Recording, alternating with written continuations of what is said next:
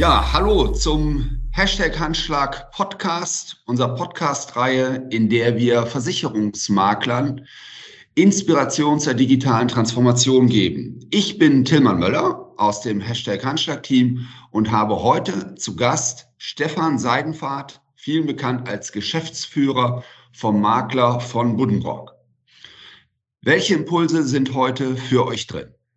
Stefan wird davon berichten, wie er vom Stefan, entschuldige bitte, aber dein eigener O-Ton kommt jetzt hier zur Geltung aus dem Vorgespräch, vom denkbar analogesten Makler überhaupt zu einem der am schnellsten digitalisierenden Makler geworden ist.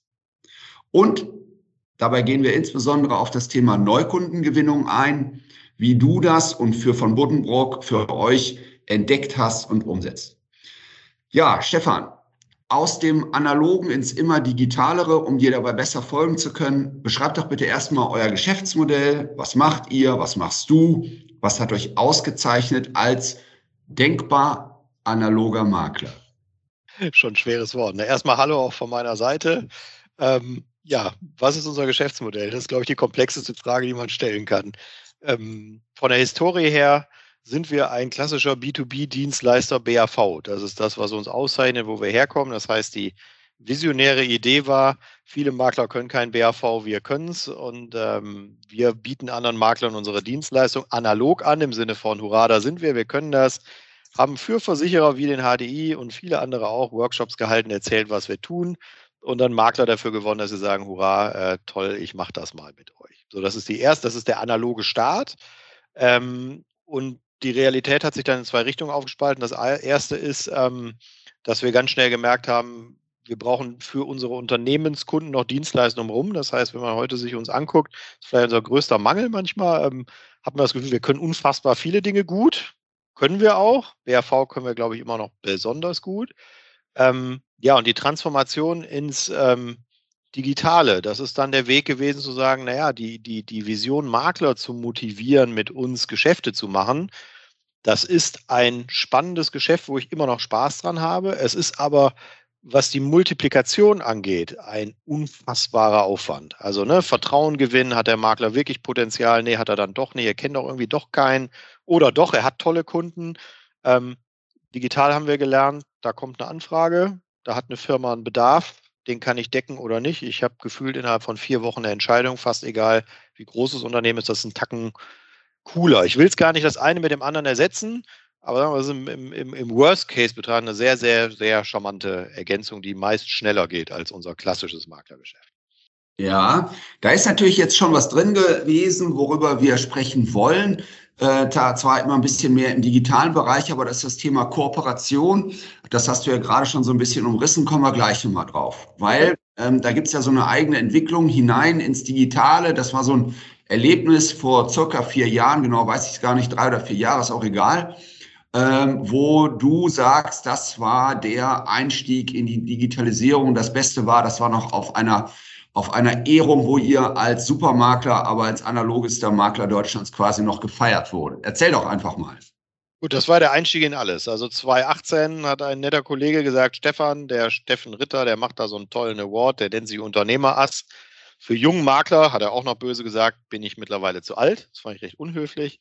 Ja, lange Rede, kurzer Sinn. Wir haben uns beworben ähm, haben gar nicht damit gerechnet, dass wir in irgendeiner Form zur Geltung kommen und irgendwann kriegt die im Urlaub den Anruf, äh, Stefan, super, ihr seid dabei.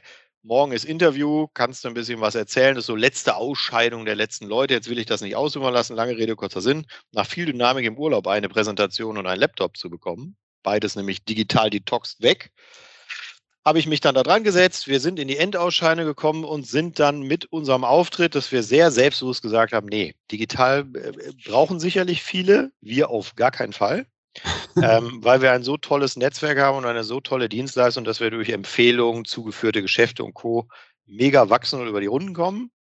Ähm, mit dem Ansatz haben wir Platz drei dann bei dem Unternehmer Ass gemacht, waren alle einmal beleidigt, weil wir uns mental ganz stark auf der Eins gesehen haben. Und das Event stand unter dem Vorzeichen analog, also böse würden sagen, oldschool trifft digital. Und da waren da ganz viele äh, Makler von ganz klein bis größer, hm, die dann losgezogen sind. Der eine oder kennt zum Beispiel so einen Basti Kunkel, ne, Versicherung mit Kopf, und man sagt, super. Er kennt die nicht. Genau, also der war so einer, wo ich gesagt, das, was der macht, mega, aber ein bisschen zu spooky für unser ähm, Firmenklientel. Und dann kam er mit dem Mario Müller, meinem heutigen Geschäftspartner, ein Kollege, der was erzählt hat über seine Firma Transparent und über äh, Content Marketing und all diese Dinge. Und ich habe gesagt, verstehe ich nicht, klingt aber cool, den muss ich kennenlernen. Ich habe ihn dann kennengelernt, um die Geschichte ein bisschen abzukürzen. Ähm, ja, und dann hat er immer gesagt, er findet, ich Maklergeschäft so im klassischen Sinne gar nicht so spannend, weil er Finanzdienstleister führen immer so aufreibend findet. Und ich habe gesagt, ich finde dieses Leads-Geschäft total wahnsinnig, weil ich das Thema irgendein, ein, ich habe es glaube ich damals noch gesagt, irgendein Dover, ne, klickt im Internet die falschen Knöpfe und ist plötzlich ein Lead und wird von einem anderen angerufen, der sagt, super, dass du mein Kunde werden willst. Ähm, lange Rede, kurzer Sinn, wir haben uns gut verstanden, haben gesagt, komm, wenn du ans Maklergeschäft nicht so richtig glaubst und ich nicht so richtig ans Leads-Geschäft, dann lass uns das mal zusammen versuchen, weil unsere Sales Stories waren cool, weil bei uns die Schnittmenge war Kundennutzen first. Also wir haben immer gesagt, es muss geil für den Kunden sein, es muss erlebbar sein. Hm. Und ähm, ja, ein paar Gespräche später, die haben gar nicht so lange gedauert. Ich glaube, das Event war im Oktober und zusammengewürfelt haben wir uns bis November, da war alles zu Ende verhandelt. Dann haben wir einen Piloten gestartet, Gas gegeben und äh, ja, hat ganz gut funktioniert. Also um die Geschichte dann abzurunden, um in unser Kernthema da vielleicht auch dann gleich zu kommen. 2019 haben wir uns wieder beworben, diesmal mit unserer komplett neuen, noch nicht ganz ein Jahr alten äh, Digitalstrategie, wie wir Kunden gewinnen und Kunden digital verarbeiten und waren zu dem Zeitpunkt im Mittelstand einer der schnell wachsenden digitalen Makler und äh, also gerade was Kundengewinnung angeht. Das war halt sehr schräg. Es war lustig, dass wir dann immerhin schon den zweiten Platz gemacht haben. Ja, wo wir gesagt, okay, digital schlägt auf jeden Fall analog. Hm, ja, und seitdem ähm, sind wir definitiv digitaler als analog. Zumindest wenn ich auf das Thema Neukunden gucke. Ich wiederhole es nochmal so ein bisschen, also so in meinen Worten, da ist so der sehr erfolgreiche Tanker von Buddenbrock mit, mittlerweile seid ihr, dazu gesagt, circa 80 Leute, ähm, ist mit diesem Schnellboot, diesem rein digital aufgestellten, also heute transparent beraten, so heißt die Firma, ähm, präsentieren sich eigentlich auch als Makler, nicht nur als Leadgewinner, zumindest wenn man sie, wenn man auf deren Webseite erstmal so geht. Und ähm, die beiden wollen jetzt zusammenfinden. Und was ich spannend finde, ist, dass du sagst, das Schnellboot wollte erstmal nicht mit dem Tanker. Ähm, abgesehen von, natürlich von eurem Geschäftsmodell, was die dann eben auch nicht können. Was waren da so die, was waren die Flops? Weil Top hast du schon gesagt, läuft heute, direkt ein Jahr später Preis gewonnen. Was waren die Flops? Was waren die Schwierigkeiten? Was habt ihr gelernt? Also ich glaube, das erste ist auch ganz wichtig. Ne? Der Mario makelt bis heute die Sachen, die er, sein klares Target, vieles auch in Standards bringen und das machen, was er wirklich kann, aber eben keinen echten Vertrieb haben. Das heißt, das erste, sag mal, war wirklich ein rein analoges Thema. Wie bringe ich analog geprägte Vertriebspartner mit, die sicherlich einen hohen Qualitätsanspruch haben, mit einem Makler zusammen, der einen hochidealisierten Vertriebsanspruch für seine Online-Themen hat? Ja, also wirklich Kunde first kostet es, was es wolle, bis, bis an den, ich sag mal böse, bis an den Rand der Insolvenz. Das heißt, das ist ein ganz klares Fokusthema. Der Kunde muss immer vorne stehen und diese Welt, also der große, es ging, glaube ich, nie um die Frage, passt der Tanker zum, ähm, zum digitalen, ich sag mal, Startup war es auch nicht mehr, aber zum dynamisch digitalen Unternehmen, sondern kriegen wir den Trust, ist ja so ein typisches Digitalwort, was ich gelernt habe, kriegen wir den Trust hin, dass wir so viel besser sind als die anderen Makler, mit denen der Mario zu tun hatte, dass wir nicht Storyteller sind. Weil klar, Kontakte haben wollte jeder, sich anbieten tut auch immer mal gerne einer. Aber dass man es auf die Strecke kriegt, dass ähm, die Qualität, die wir behauptet haben, auch real in diese digitale Kundengewinnungswelt passt. Das war Hürde eins. Und dann gab es aber auch ganz schlichte technische Hürden, wenn man mit so so einem eher analogen wie uns zu tun hat. Ja, jetzt kommen da viele Leads. Wo kommen die denn hin?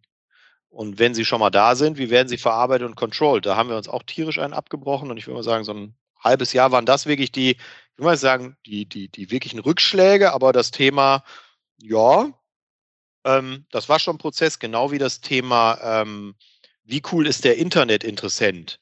Sag mal, mhm. da war zwischen der Wunschdenke aller Seiten und der Realität war dann auch nochmal ein Thema, wo wir unfassbar viel gemeinsam daran gearbeitet haben. Qualität wird noch besser, die Berater von uns werden besser, die kommen mehr auf den Punkt, man filtert mehr raus, wer ist wirklich interessiert und wer ist eigentlich nur neugierig und wollte mal gucken, weil er ein paar Mal eben doch nur geklickt hat. Das waren die To-Dos und die Learnings in den ersten gerade sechs Monaten. Danach war es eigentlich ein sich stetig fortbildendes Ding. Nur damit ich es richtig verstehe. Das heißt, das Letzte, was du gerade beschrieben hast, also wie ihr dann die Leads für euch nochmal qualifiziert, das war das mit dem Trust. Also da kommen, ähm, da werden die Leads über den Zaun geworfen. Ja, jetzt gibt's die üblichen Vorbehalte gegenüber Leads. Ne? Was kann das denn schon sein? Und wie kriegen wir da jetzt dann eben diesen, diesen, diese Tiefe, die ihr in der Firma habt, rein? Was, ich, du hast gesagt, da habt ihr unfassbar viel dran gearbeitet. Was habt ja, ihr das das Vertrauen war ein ganz wichtiger Punkt. Also das ist ja vielleicht auch die schöne Botschaft, die ich immer wieder gern sende. Am Ende ist es ein Menschengeschäft. Also die mhm. große Sorge von uns war, die Leads taugen nichts und die große Sorge von Mario war, die von Buddenbrock. Die Berater taugen nichts. Das sind alles nur Versicherungsverklopper, die gucken, wie sie einen schnellen Euro machen. Ähm, und dieses Bilden dann eben doch von menschlichem Vertrauen erstmal, um danach eine doch wieder sehr digitale Dienstleistung zu schaffen das war eine große Hürde, weil die, die, die ähm, Herausforderung war, ja, zwei wirklich komplett verschiedene Geschäftsmodelle vom Gedankengut her überhaupt erstmal ja. zu matchen. Wenn ich, wenn ich dann nochmal bohre, weil ich habe es ehrlich noch Bitte. nicht ganz verstanden. Wie habt ihr dann dieses Vertrauen, was habt ihr gemacht? Was, wie habt ihr dieses Vertrauen aufgebaut? Weil die Leads-Geschichte ist so alt wie der Vertrieb. Irgendwo kommen die Leads her, Vertrieb mault, die taugen nichts. Ja, so. Wie habt ihr Vertrauen aufgebaut? Was macht ihr jetzt? Ich glaube, zwei ganz zentrale Dinge. A ist der Mario einfach in Sachen SEO eine Sensation. Das heißt, die Leads waren tatsächlich, wenn wir es jetzt auch heute mit gängigen Leadsbörsen vergleichen, waren die einfach richtig gut. Ähm, und der zweite Teil, das hat, glaube ich, Mario und mich und zeichnet uns bis heute aus. Wir sind, wir ticken sehr gleich, auch wenn wir ein paar Jahre dazwischen haben und aus völlig verschiedenen Richtungen kommen. Das heißt, wir waren dann irgendwann an der Stelle, okay, jetzt stehen wir auf dem 10-Meter-Turm am Beckenrand. Entweder springen wir jetzt und versuchen einfach, gehen das Risiko und es könnte für eine oder beide Seiten schiefgehen oder nicht. Und dann ist tatsächlich das wirkliche Vertrauen, das wie es dann vielleicht auch beim Kunden am Ende ist, durchs Doing passiert. Aber der Weg, dass wir erstmal, ich sag mal, den 10-Meter-Turm hochgekrabbelt sind, am Beckenrand standen und gesagt haben, so, wer springt zuerst, springen wir zusammen. Was passiert, wenn es weh tut?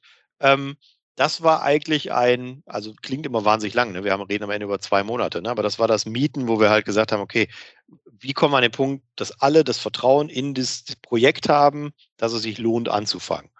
Und dann war es Anfang und dann kamen klar die To-Dos, die nicht funktioniert haben. Berater, die gesagt haben, Controlling finde ich doof. Nee, mhm. der Lead hat einen komischen Namen, den rufe ich nicht an.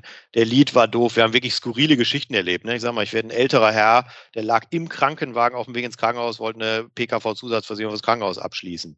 Ähm, so, ne? Oder auch traurige Geschichten. Ein Kind, was, was wirklich schwerstgradig erkrankt war, wo es dann um die Frage auch wieder ging, können wir da noch irgendwas machen? Ne? Ähm, also man hat dann wirklich traurige Geschichten erlebt, sehr lustige Geschichten erlebt, ähm, bis man sich so hingehangelt hat, okay, wer ist denn eigentlich der Interessent, der aus dem Netz kommt, der für alle Seiten, also wo es für den Kunden richtig Spaß macht, der für uns funktioniert, der wirtschaftlich funktioniert und wo transparent auch dem Anspruch gerecht wird, ja, wir helfen erstmal jedem. Ich glaube, das ist ein ganz wichtiger ganz wichtiger Aspekt gewesen. Und als man gemerkt hat, nee, wir sind nicht eine Kloppertruppe, wir meinen das schon ernst. Wir haben viele Learnings aus unserem BAV-Geschäft. Das heißt, große Kunden gewinnt man nicht mit schnellem Verkaufen, sondern nur mit wirklich seriöser Dienstleistung. Und das haben wir uns dann tapfer erarbeitet, würde ich sagen. Jetzt ähm, seid ihr ja in einem Geschäftsmodell mit transparent beraten, in dem ihr äh, transparent beraten nicht nur den Lead mit so einem Fixpreis rüberschmeißt, sondern es da auch schon eine etwas tiefere Verankerung gibt. Ähm, ist das auch eines der Erfolgsgeheimnisse? Es ist definitiv. Also die Enge der Partnerschaft, auch dass wir eine gleiche Stoßrichtung haben. Das heißt, wir machen ein Margin-Sharing und eben kein, keine Lead-Abnahme. Das wäre auch für mich ein oder ist für mich das, das wesentlichste Learning, wenn man die Chance hat, so eine Situation zu, zu, zu ergreifen. Ähm, dass man jemanden hat, der eine gleiche Richtung hat. Ne? Ich sage mal, die Leadsbörsen, die wir mhm. auch im Nachgang und voraus kennengelernt haben, da ging es um, ich generiere Leads, die kosten Summe X, ob die was taugen oder nicht. Wenn sie ganz Schrott sind, kann ich reklamieren, habe da eine Riesenmaschinerie hinter, damit ich reklamiere. Und eigentlich geht es nur mit Gewalt, irgendwie Leads zum Festpreis auf die Strecke zu bringen. So, wenn man die gleiche Vergütungsart wählt und das gleiche Interesse hat, dass nämlich irgendwie nicht ein Lead verkauft wird, sondern einem Kunden geholfen wird, ähm, und dann partizipieren auch die Seiten daran, dass dem Kunden geholfen wird, wenn es funktioniert, ist natürlich vom gegenseitigen Qualitätspushen ganz ja. anderes Thema, als wenn ja. ich irgendwo sage, es mir eigentlich fest, völlig egal, ich habe da 100 Euro bezahlt, der Mist muss jetzt klappen. Ja. ja. Mir gefällt dieses, ähm, jetzt nochmal so als Resümee, so für mich, ähm, dieses Thema 10-Meter-Turm. Kooperation bedeutet auch immer loslassen. Kooperation bedeutet Vertrauen auf andere und dann mit Mut darunter. Ähm, ich glaube, das ist so ein gemeinsamer Nenner, weil Kooperationen sind, Kooperationsangebote sind vielen schon begegnet. Jetzt seid ihr aber noch weitergegangen. Und ähm, das Thema Content war dann am Anfang transparent beraten. Jetzt hast du gesagt, ihr, und zumindest habe ich euch auch auf YouTube auch so gefunden, dass ihr eigenen Content, also irgendwelche Fachvideos, äh, Fachthematiken in Social Media einspielt. Ähm, wieso macht ihr das jetzt auch selber? Was ist da eure Story zu? Hm, ich glaube um einfach, also, also ja, wir machen es selber und wir werden es auch immer mehr selber machen. Ähm, die Story dazu ist eigentlich, dass es auch da wieder eine spannende Synergie ist. Wie transparent und welchen Kunden transparent ähm, targetiert und wie wir das machen. Und wir haben gesagt, gewisse Dinge, ähm, wenn du das gemacht hast, ich habe mir da mal ein paar Videos angeguckt, dann wirst du sehen, auch so eine Learning-Kette. Ne? Wir haben 2019 viele Videos mit transparent gemacht, wo ich sage, die sind inhaltlich gar nicht so uncool. Die sind jetzt technisch, da würden Mario und ich jetzt beide nicken, so dass man sagt, ja, wer, auch da gilt wieder, man springt vom Turm. Ne? Wir werden erstmal nass, wir machen mal und gucken, was passiert und was funktioniert. Wir haben Videos produziert, die haben, glaube ich, bis heute 200 Leute gesehen. Es gibt Videos mittlerweile, ähm, die haben 25.000, 30.000 Leute gesehen. Ähm, so, das heißt, der erste Schritt war ein sich rantasten, mal machen. Und für uns war dann der Punkt zu sagen, okay, wir gehen jetzt zukünftig auch immer mehr nochmal auf das Thema eben Content verbreiten. Also zu sagen, es gibt Fachthemen, die wir insbesondere auch pushen ist schon das falsche Wort, weil eigentlich wollen wir pullen, also wollen Kunden eigentlich gewinnen über unseren, über das Vertrauen in das, was wir tun. Und der Markt ist so groß, die Vernetzung auch zwischen Transparent und uns ist so eng geworden, dass man sagt, na, uns ist eigentlich in der Verbindung fast egal, ob der Kunde jetzt rechts oder links reinkommt. Wesentlich ist, wir kriegen den Markt adressiert, weil der, ich sag mal, ich suche die neutrale Antwort, ich suche erstmal Informationen, die auch völlig marktneutral sind, wird sehr häufig über transparent beraten fallen, schon aufgrund dieser mächtigen SEO-Präsenz. Der Kunde, der jetzt vielleicht sehr fachspezifisch, zum Beispiel nach eben Betriebsrennen oder Vermögensverwaltung sucht, ähm, der darf sehr gerne auch uns mal direkt finden. Weil auch das haben wir gelernt, der hintere Teil ist, wie gehe ich hinterher mit Margen um, dass keiner von mhm. beiden betraurig ist. Aber der spannende Teil ist, wir haben eine sehr, sag mal, starke alte Marke, die auch sicherlich gewisses Klientel adressiert. Der Mario hat eine sehr frische, junge, sehr eben auch wirklich im wahrsten Sinne des Wortes transparent ausgerichtete Marke. Und ich glaube, wir werden auch in Zukunft ganz selten den Fall haben, der, der rechts guckt, guckt auch links. Also wenn überhaupt passiert noch, der eine guckt bei Traber und sagt, wer ist denn dann von Buddenbrock? Oder es guckt einer bei von Buddenbrock und guckt dann nochmal bei Traber. Also ist die Kurzform von transparent. Ähm, und am Ende kippen wir die Themen zusammen. Und das ist, glaube ich, mhm. ein ganz entscheidender Faktor. Mhm. Ähm, jetzt, wenn ich ähm, jetzt hier uns beiden zuhören würde, dann ähm, würde ich immer noch mal denken, wenn ich jetzt ein, ein, ein ähm, Vertriebspartner, sagen wir häufig auch für Mehrfachvermittler, aber auch Makler, äh, würde ich denken, na gut, mein Unternehmen hat zehn Mitarbeiter, äh, von Buddenbrook hat 80, hat wahrscheinlich auch die finanziellen Mittel, um so eine Kooperation erstens aufzubauen, zweitens Content zu produzieren. Und trotzdem höre ich daraus dieses, ähm, jeder hat eine Spezialität, jeder hat etwas Besonderes. Jeder könnte also auch mal auf sich aufmerksam machen über Content Marketing. Wie siehst du das? Welche Tipps hast du? Also ich glaube, der ganz wichtige Tipp ist erstmal, den, den hast du gerade schon sehr schön im Begleitsatz gehabt. Spezialisierung. Also kann ich etwas Besonderes? Wer, ich finde, wir hatten ja gerade schon den Basti Kunkel kurz. Ähm, das ist halt eine Type. Und ich würde mal sagen, der macht für mich in unserer Branche das coolste Personenmarketing, was man machen kann. Das ist eine eigene Brand, dem sieht man gerne zu. Es ist lustig, ja, es hat auch Inhalt auf die Zielgruppe perfekt.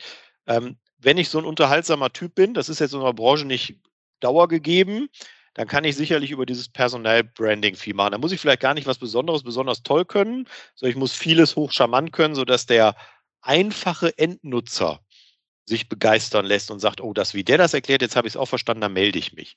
Wenn ich jetzt der, oder da würde ich mich mit einschließen, der klassischere Makler bin, der jetzt eben nicht ein super Entertainer ist, mit Entertainer mit einem mega Schnittteam und Videoteam und weiß nicht was. Ähm, ich glaube, dann geht es ganz viel darum, neben diesem Personal Marketing, also ich, ich brande mich selbst, eine Spezialisierung zu haben. Das wäre auch das, was ich den kleineren Marktteilnehmern immer empfehlen würde. Es ist besser, ich kann zwei, drei Sachen richtig, richtig außergewöhnlich gut, die auch vermarktungswürdig sind, als 50 Sachen irgendwie.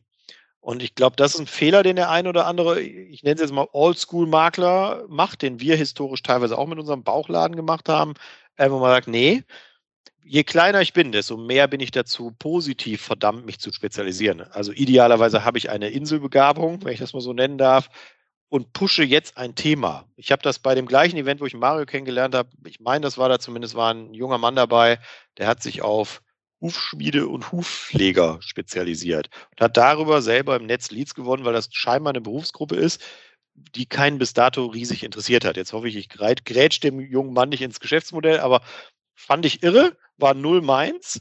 Aber der war da so tief drin und konnte so viel über Pferde, Hufe, Schmiede und Co. erklären, ähm, dass ich aus einer Reiterfamilie stammt, ohne selbst geritten zu sein, jemals ja sagen konnte, krass, da ist ein Spitzen-Know-how. Und ich bin mir sicher, jeder Makler, der ein bisschen forscht und jetzt nicht ganz abgehängt ist von der Welt, der wird so ein, zwei Themen haben, wo er sagt, na, da bin ich schon entweder mit meiner Dienstleistung super, ich habe ein cooles Produkt, ich habe eine coole Spezifikation in der Kompetenz, ähm, wo ich sage, das ist was, das kann ich vermarkten, weil dann gibt es auch einen Markt. Wenn man in den, sag mal, in den breiten Markt geht, ich will jetzt BUs verkaufen, ich mache jetzt auch mal Content Marketing BU, ähm, dann sollte man sicherlich mal mindestens außergewöhnlich sein, mega charismatisch und ein cooles Budget haben, damit das noch einer mitkriegt.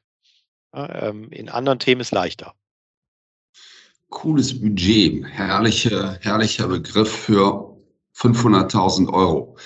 Ähm, ja, verstanden, verstanden. Jetzt waren wir beim Thema, das war Thema Neukundengewinnung, also Übersetzung des eigenen Geschäftsmodells in Content, in Inhalte. Wie kann ich draußen etwas äh, Besonderes darstellen und Neukunden gewinnen?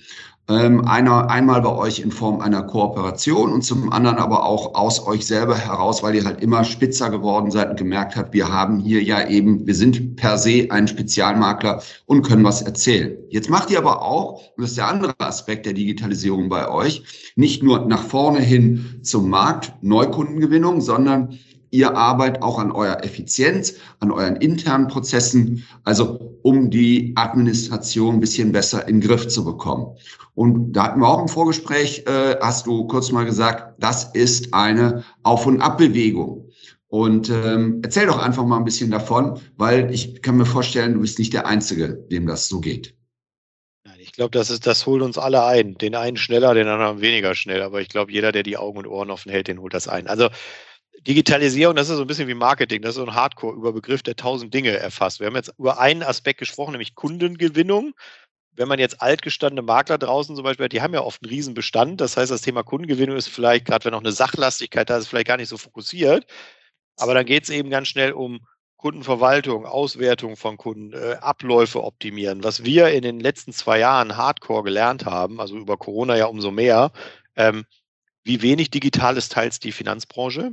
Das heißt, ähm, unsere naive Vorstellung, weil wir eben ja kein Digitalmakler, aber wie cool Informationen von A nach B fließen und eigentlich liegt es nur an unserer Nicht-Digitalisierung, dass das äh, alles nicht klappt. Ja, da haben wir sehr schnell gelernt, nee, ähm, falschen Pool gewählt, falsches Thema gewählt, falsche Herangehensweise gewählt und ich kann noch so viele äh, tolle Schnittstellen haben, funktioniert alles nicht.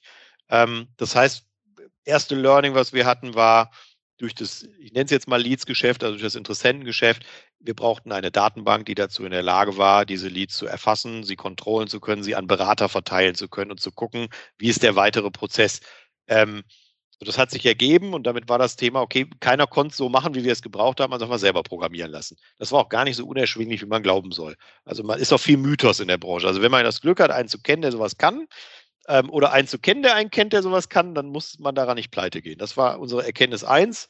Ähm, der zweite Teil war dann sehr schnell, was sind die Querthemen, die daraus entstehen. Jetzt hat ein Berater ein BU-Lead bekommen, der Kunde sagt aber plötzlich, könnt ihr auch Baufinanzierung. Also wie kann ich dann aus der gleichen digitalen Maske mal unseren Baufinanzierungsspezi aktivieren? So. Jetzt bin ich noch immer im Frontend, also ich bin immer noch in der, in dem, in der mhm. Kundenbeziehung. Jetzt kommt aber der, ja. der letzte Teil, der schlimmste eigentlich von allen. Der Kunde macht ein Geschäft. Und jetzt geht der digitale Prozess erst richtig los. Ja, wer, welcher Versicherer und welcher Pooler und welcher strategische Partner kann überhaupt digitale Unterschrift? Ähm, welches Tool nutzen wir, um Beratungsleistungen auch in, in, in wie wir es jetzt machen, in eine, in eine Online-Welt, also in eine Videowelt zu bringen? Ähm, wie fließen Versichererdaten hinterher in, in der App. Also ich werde nie vergessen, wir haben ja fünf Jahre das Projekt App gehabt. Wir haben das irgendwann, ähm, da darf ich mal Schleichwerbung machen, mit Blau über eine eigene Fassung von Simpler gelöst, ja, also eine von Buddenbrock App, so wo man sagt, okay, das ist erstmal cool, aber was habe ich von der App, wenn da keine Daten reinkommen? So, das heißt, dann haben wir geguckt, welche Daten kann Blau, welche müssen wir manuell machen. Und das ist, das war so der, der Last Step, also zu, also Last, Last ist Scheißwort, Entschuldigung, aber das ist ein, nee, das ist der aktuelle Arbeitsstand, mit den Versicherern und dem Pooler auf das Level zu kommen. Guck mal, dass die Daten alle so da drin sind, wie wir die brauchen. Klammer auf, dann wird es kriminell. Was ist bei allen Specials? Also zwei Makler teilen sich ein Geschäft. Ähm, es gibt einen Tippgeber. Es gibt, also es gibt die ganzen Abweichungen. Wir brauchen drei Spezialisten statt einem. Ähm, da sind spätestens alle raus. Das heißt, auch das haben wir dann technisch weitestgehend intern gelöst. Und das ist, und der deshalb muss ich über mich selber lachen. Ähm, ich glaube, dieser Prozess Digitalisierung, der geht noch viel weiter. Wir stehen an einem, an einem Anfang. Und wenn ich mal wieder so eine Weisheit raushauen darf, das gilt auch für die kleineren Makler, für die das, glaube ich, wenn sie wollen, viel leichter ist als für so einen Brocken wie uns. Also wenn wir einen Pool wechseln als strategischen Partner, also wir poolen nicht klassisch, sondern die, die wickeln für uns auch Direktanbindungen mit ab. Wenn wir sowas tun, bei uns sind ähm, über 30.000 Kundenverbindungen, über 100.000 Verträge von System A in System B gegangen. Das ist ein Mammutprojekt. Äh, ein normaler Makler, der clever vielleicht seinen Pool oder seine Partner von vornherein ausgesucht hat ähm, und einen überschaubaren Bestand hat, ähm, der schafft diese Transformation viel leichter als wir. Und er schafft auch dieses, okay, wenn er jetzt nicht gerade so Exotengeschäfte macht, viel leichter, also Standards digital abzubilden, ist gar nicht so schlimm. Kriminell wird's, wenn man Specials macht, so wie wir das oft tun. Und ähm, ich glaube, wer da auf der Strecke bleibt, der wird sich in den nächsten Jahren einfach dramatisch umgucken, weil das wird ihn, das wird rechts und links überholen. Also da, ähm, wie gesagt, digitale Unterschrift, digitale Vergleichsrechner, digitale Auswertung, also alles, was es nicht digital gibt, wird, glaube ich, problematisch werden. Okay, du hast dann, ähm, den, den würde ich gerne noch mitnehmen, weil bis, eigentlich bist du jetzt schon auf den Ausblick gegangen. Äh, du hast diesen Satz gesagt, äh, beim Digitalisieren muss man loslassen können. Was meinst du damit? Ja, Kontrolle durch Kontrollverlust, würde ich es mal nennen. Also wenn ich das so sagen darf. Ne? Also ich muss ein gewisses Vertrauen inklusive aller nachweislich damit einhergehenden Enttäuschungen, die sich ergeben, ähm, in ein System investieren. Das heißt, ähm, ich habe ja altgewohnte, liebgewonnene Prozesse. Ich kann jetzt mal, wenn ich für meinen Laden spreche, da würden jetzt einige meiner Berater sofort wohlwollend oder kritisch nicken. Äh, wir haben auch ein paar verkrustete Prozesse, wahrscheinlich heute noch. Und vor zwei Jahren hat man davon eine Menge. Also wenn uns vor zwei Jahren ohne Corona einer gesagt hätte, demnächst nur noch Videoberatungen, ja, oder 70 Prozent, dann hätten wir den ausgelacht, weil wir gar nicht gewusst hätten, wie wir das machen wollen. Ähm, also dieses Corona war da auch, muss man, darf man auch laut nur so bedingt sagen, aber Corona war da auch tatsächlich ein Motor, wahrscheinlich nicht nur für uns, zu sagen, Mist, ja, wir können gar nicht mehr immer raus. Im ersten Lockdown war man genötigt, zu Hause zu arbeiten. Das heißt, ähm, Riesenbenefit durch unser Digitalprojekt. Wir hatten 15, 16 Berater, die waren nur online unterwegs. Ich kann dann sagen, super, ich hatte den Restvertrieb innerhalb von acht Wochen komplett online. Ähm, das heißt, allein das, weil man, weil man schulen konnte und wusste schon, wir ja. hatten einen Kern, der wusste, wie es geht. Ähm, das heißt, dieses ganze ähm, prozessuale Anschubsen, das meine ich mit Kontrollverlust. Also es muss erst manchmal was passieren, wo man merkt, man hat sich lange gesagt, das geht bei, bei uns geht das nicht ja doch geht bei uns. Also wenn ich heute sage, also heute hört man bei uns im Haus, geht nicht, nicht so oft mehr, sondern wir sagen nur, ist zu teuer, macht es überhaupt Sinn, ist die Erleichterung so groß, wie man denkt? Ähm, und dann kann man sagen, ähm, nee, meistens kann man es einfach machen, wenn man ein bisschen fantasiert. Und dann klar, ne, wenn man so einen Programmierer nimmt, der spricht eine Sprache, da weiß ich überhaupt nicht, von der redet im Mittel. Ich muss schon glauben, dass der weiß, was der tut. Und ich ja. muss auch meinem Pooler glauben, dass die wissen, wie Bipro funktioniert und was da so in meiner App ankommt. Und dann kommt manchmal was Falsches. Also das sind so Dinge, wo ich sage, ja, man muss Kontrolle abgeben, man wird aber schnell lernen, man gewinnt unfassbar viel dazu. Ja. So, du hast über Kooperation gesprochen, du hast über euren Aufbruch gesprochen über die Kooperation. Du hast weiter darüber gesprochen, wie ihr lernt, euch nach außen zu wenden und euch nach außen darzustellen. Du hast davon gesprochen, wie ihr die internen Prozesse angeht. Du hast davon gesprochen, dass ihr auch intern, Neudeutsch, sorry, Bullshit Bingo, den internen Mindset, der sich auch bei allen schon geändert hat. Umso spannender die Schlussfrage, die wir immer haben dabei. Wie stellst du dir deinen Arbeitsalltag in zehn Jahren vor? Dem schiebe ich vorweg. Für alle Zuhörer schiebe ich immer vorweg. Bill Gates hat gesagt, wir überschätzen die Veränderung der nächsten zwei Jahre, wir unterschätzen die Veränderung der nächsten zehn Jahre. Dein Schlusswort.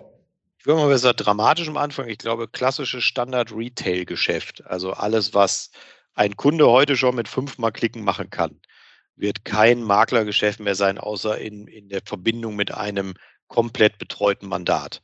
Ähm, wo sehen wir uns in der Zeit?